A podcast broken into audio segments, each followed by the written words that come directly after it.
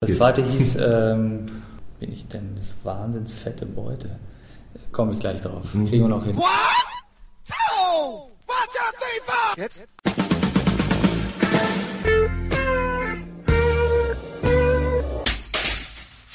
Herzlich willkommen in der Kulturviertelstunde von www.kulturwoche.at und zu Teil 1 des zweiteiligen Interviews mit Till Brönner.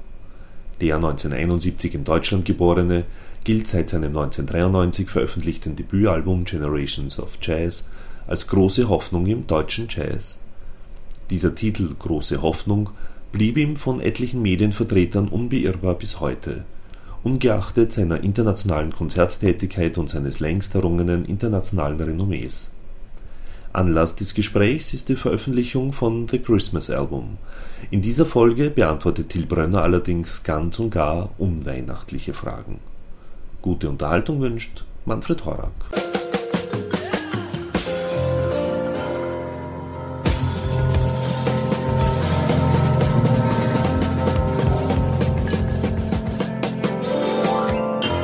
Also es gibt ja seit den letzten paar Jahren vielleicht so einen Aufschwung in der deutschen Jazzszene, der mit ihnen einherging, unter anderem aber auch mit Leuten wie Wolfgang Hafner zum Beispiel oder so. Wie kann man sich das erklären?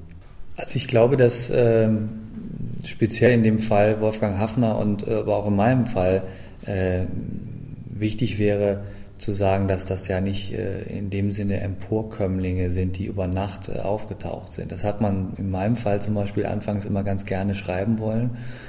Und, und als dann die berühmten zehn Jahre rum waren und der Bräuner war immer noch da, ähm, musste man irgendwann dazu übergehen äh, zu sagen, äh, okay, also irgendeinen Grund irgendwie äh, wird es vielleicht schon haben. Und, äh, und dann war es natürlich auch so, dass äh, wenn auch in, in den Augen einiger äh, ewig gestriger, muss man auch mal sagen, äh, äh, das, das, also es gibt nicht so viele Möglichkeiten, sich sozusagen irgendwie auf dem, auf dem Parkett irgendwie zu präsentieren, aber, aber da, wo es dann passiert ist, wir mussten auch die, äh, die ich gerade ansprach, irgendwie feststellen, irgendwie, dass das äh, letztlich Hand und Fuß hat und die Ausbildung, die Leute wie Wolfgang Hafner äh, damals und auch ich äh, genossen haben in Deutschland, die, die war eigentlich beste Basis um irgendwann an den Punkt zu kommen, äh, auch entscheiden zu können, was man musikalisch macht, weil einem eigentlich auf eine Art technisch und inhaltlich jetzt nicht wirklich Grenzen irgendwie gesetzt sind. Aber äh, man, man sollte und das ist der wahrscheinlich wichtigste Punkt, äh, auf jeden Fall viel, viel Zeit,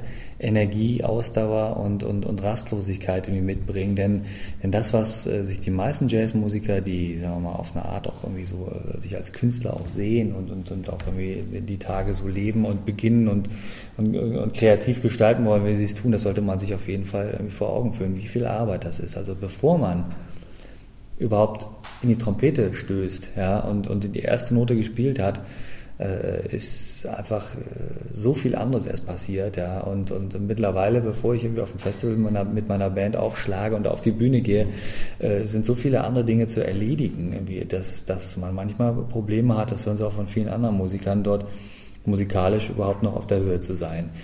Deutschland speziell ist, das ist ein Land, was, was sich erstmal international aufgrund seiner sehr problematischen Geschichte nicht irgendwie als das Jazzland überhaupt äh, ähm, sehen kann und auch nicht so gesehen wird.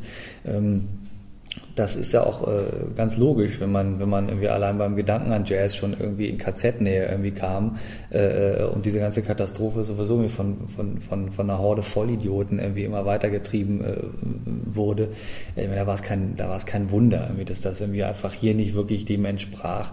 Ähm, äh, es gibt bestimmt auch noch andere, wenige, aber, aber dann doch äh, bemerkenswerte Momente und Elemente, irgendwie die, die in speziell der deutschen äh, Mentalität und Kultur so zu Hause sind, dass wir uns zum Beispiel irgendwie auf dem Dance-Bereich international viel, viel stärker, um nicht zu sagen wirklich federführend bewegen, weil einfach kein Beat irgendwie so Four on the Floor mäßig marschiert wie ein Deutscher. Das ist wirklich, das hat auch militärische Hintergründe, das merkt man, das ist wie in der klassischen Musik auch. Ähm, also es gibt eben Stärken und Schwächen. Und unsere Schwäche ist, äh, dass wir, dass wir nicht auf, wirklich auf zwei und vier geeicht sind. Das ist in Österreich schon wieder anders, irgendwie mit der ganzen Walzerkultur. Da ist irgendwie einfach, das hat, das hat noch was, äh, das hat noch was ganz, ganz anderes, ja. Und ähm, ich glaube, ähm, dass es deswegen eben viel, viel mehr Arbeit ist in den Köpfen der Menschen, äh, sagen wir mal, die, die, die Barriere äh, umzulegen und, und auszuschalten, äh, dass das aus Deutschland eigentlich äh, nur, äh, ich sag mal, entweder Free Jazz oder, oder etwas oberflächliche Musik oder so oder, oder wirklich nicht substanziell irgendwie was kommen kann. Und mittlerweile haben wir es ganz gut geschafft eigentlich. Also ich, äh, ich würde mir zwar wünschen, wenn wir das dort noch mehr aus dem Boden schießen, die, die sozusagen das auch als Welle oder als Trend irgendwie erkennen lassen, denn sowohl ich bin nicht mehr irgendwie 25 ähm, und Wolfgang Hafner auch nicht. Ne? Und, und, äh, und ich sehe immer nur, also immer noch ab und zu mal so, so ähm, so, so Bezeichnungen wie irgendwie Deutschlands Jazz-Hoffnung, wo ich so denke, was muss eigentlich passieren, bevor es mit der Hoffnung mal vorbei ist und, und man mich einfach nur sieht irgendwie als das, was ich bin, weil ich meine, ich, ich hoffe, dass die Hoffnung auch noch jemals in irgendeiner Form irgendwie mal äh, mal befriedigen äh, haben können oder sowas. Ne? Ähm, ist natürlich nicht ganz ernst gemeint. Letztlich geht es irgendwie um mich äh, selber dabei und um die Findung irgendwie meiner Person. Ich glaube, als letzten Satz dazu, wenn man sich dann doch irgendwo auch positioniert und gefunden hat, äh, ist es auch fast egal, äh, wie, wie, die Leute das sehen, aber dann stehen die Chancen auch nicht schlecht, irgendwie, dass das wahrgenommen wird und dann sich auch irgendwie in Erfolg widerspiegelt. Sie beide sind ja auch international anerkannt und haben international reüssiert. Sie haben zum Beispiel auch den Mark Murphy produziert, ist ja auch einer Ihrer ja. Lieblinge, wie ich genau. gelesen habe. Ähm, ein sehr schönes Album ist daraus geworden. Ich weiß jetzt den Titel des Albums nicht, aber. Macht doch nichts, alles, alles gut. gut. Once to Every Heart heißt das ja, erste und das zweite hieß. Äh, ähm, siehst du, jetzt weiß ich schon selber nicht mehr, also ist auch kein Problem. So das zweite hieß, ähm, bin ich denn, das Wahnsinns fette Beute. Komme ich gleich drauf. Mhm. Kriegen wir noch hin.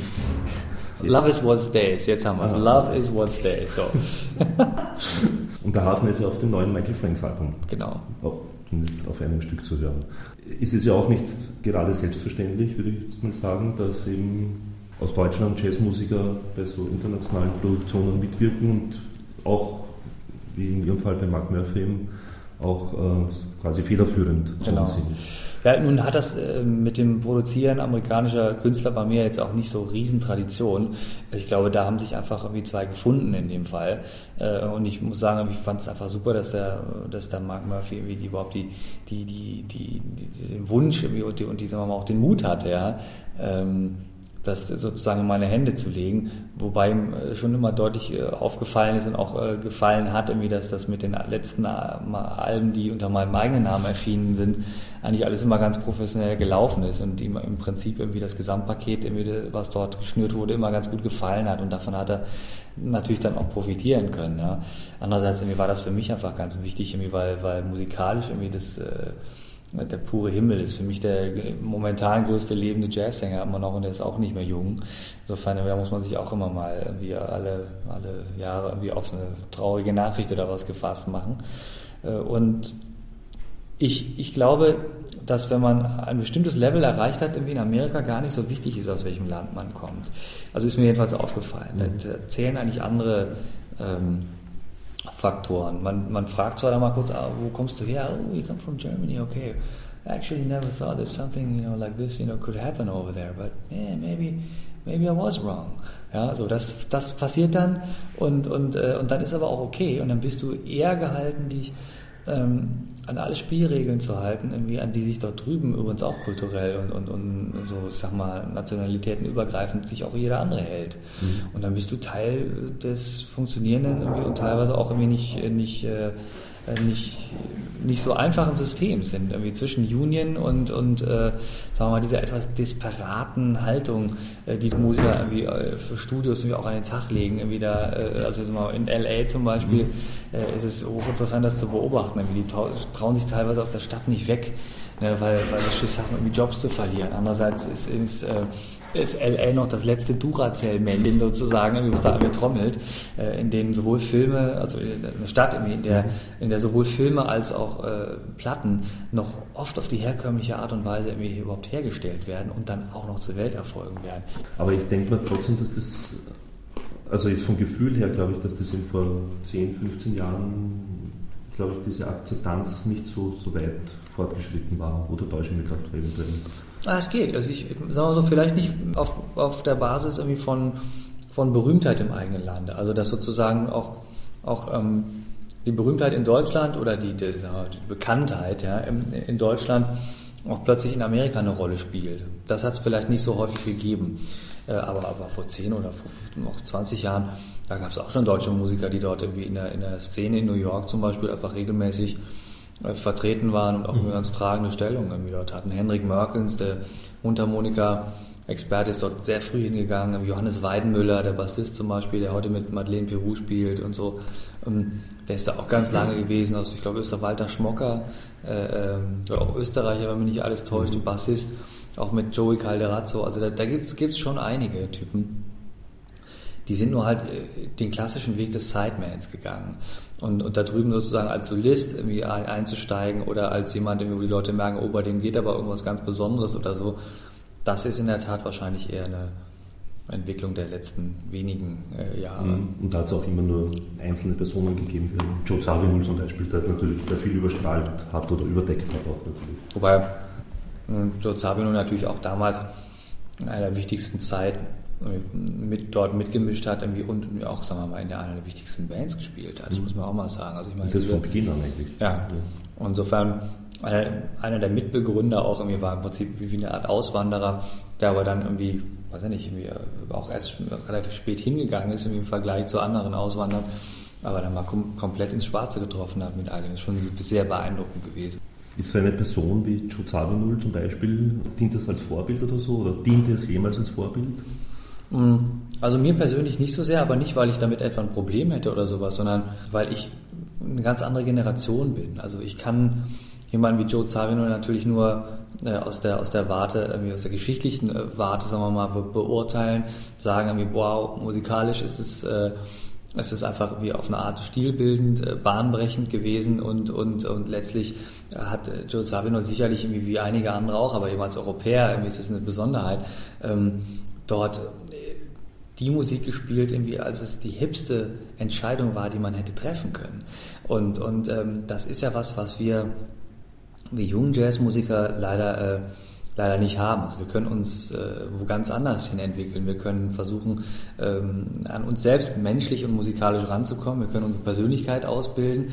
Wir können über uns irgendwie in dem doch sehr kurzen Leben, was wir haben, ich sage mal, es sind nur 30.000 Tage, man muss mal drüber nachdenken, ähm, können wir ähm, eigentlich zur Selbsterkenntnis nur versuchen, äh, so gut wie möglich zu gelangen. Ähm, wenn wir dann noch darüber nachdenken würden, wie wir, wie wir jetzt irgendwie die Musik neu erfinden äh, können, irgendwie, was ich für völlig unmöglich halte, irgendwie dann, ähm, dann wären wir, wären wir nicht glücklich. Ja, also es gehört schon, schon auch dazu, sehr stark dazu, rauszufinden, wo man selber genau stattfindet irgendwie, und da sollte man auch stattfinden. Ja. Zabinol hat sich ähm, zum Schluss, ja, ist ja auch, nicht, ist auch kein Geheimnis, zum Schluss war das auch irgendwie, sag mal, eine Art äh, Konzertschau, sage ich mal so ein bisschen auch irgendwie. Und das war jetzt auch nicht mehr bahn, bahnbrechend oder sowas irgendwie, aber das musste ja auch nicht sein. Ich meine, wenn man sich Weather Report anguckt und alles, ich meine, das ist, was will man denn da nochmal? Das sind wie gerade auch aus amerikanischer Sicht ganz entscheidende Impulse, irgendwie, die von einem Österreicher ausgingen. Also schon toll. Was ist denn so Ihr Ziel sozusagen als, als ähm, Profimusiker? In Amerika so weit zu kommen, dass sie dort auch, keine Ahnung, für einen Grammy vorgeschlagen werden oder so? Ich war mal für einen Grammy nominiert. Achso, ich schon. Und, und ähm, mit, mit Bob Brookmeyer allerdings zusammen und, und ähm, in einer bestimmten Sparte. Und ähm, mein, ähm, mein Bild eigentlich äh, von, von der amerikanischen Musikindustrie und damit auch verbunden der Grammy ist eigentlich ein, ein etwas ähm, nüchternes. Also ähm, der Grammy äh, setzt sich wie zusammen durchaus irgendwie, äh, äh, sagen wir mal, aus, aus Leuten, die wie ein Gremium, ein großes Gremium abstimmen. Aber das über Briefwahl und da gibt es eine Liste und auf der Liste stehen irgendwie zu jeder Kategorie sozusagen die fünf bekanntesten Namen.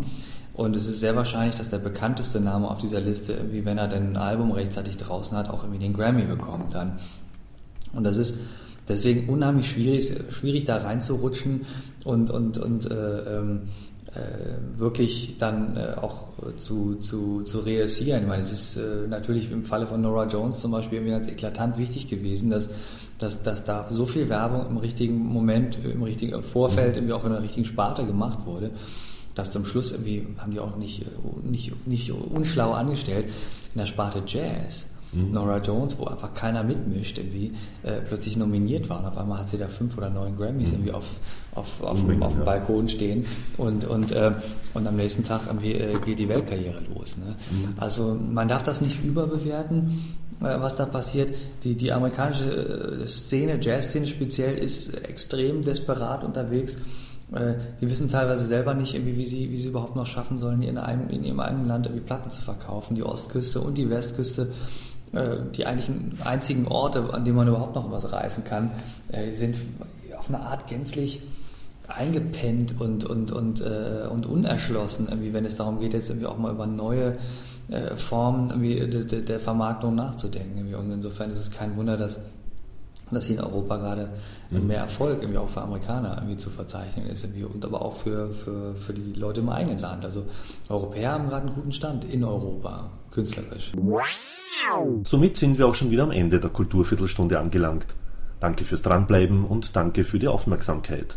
Bis zum nächsten Mal. Ihr Manfred Horak.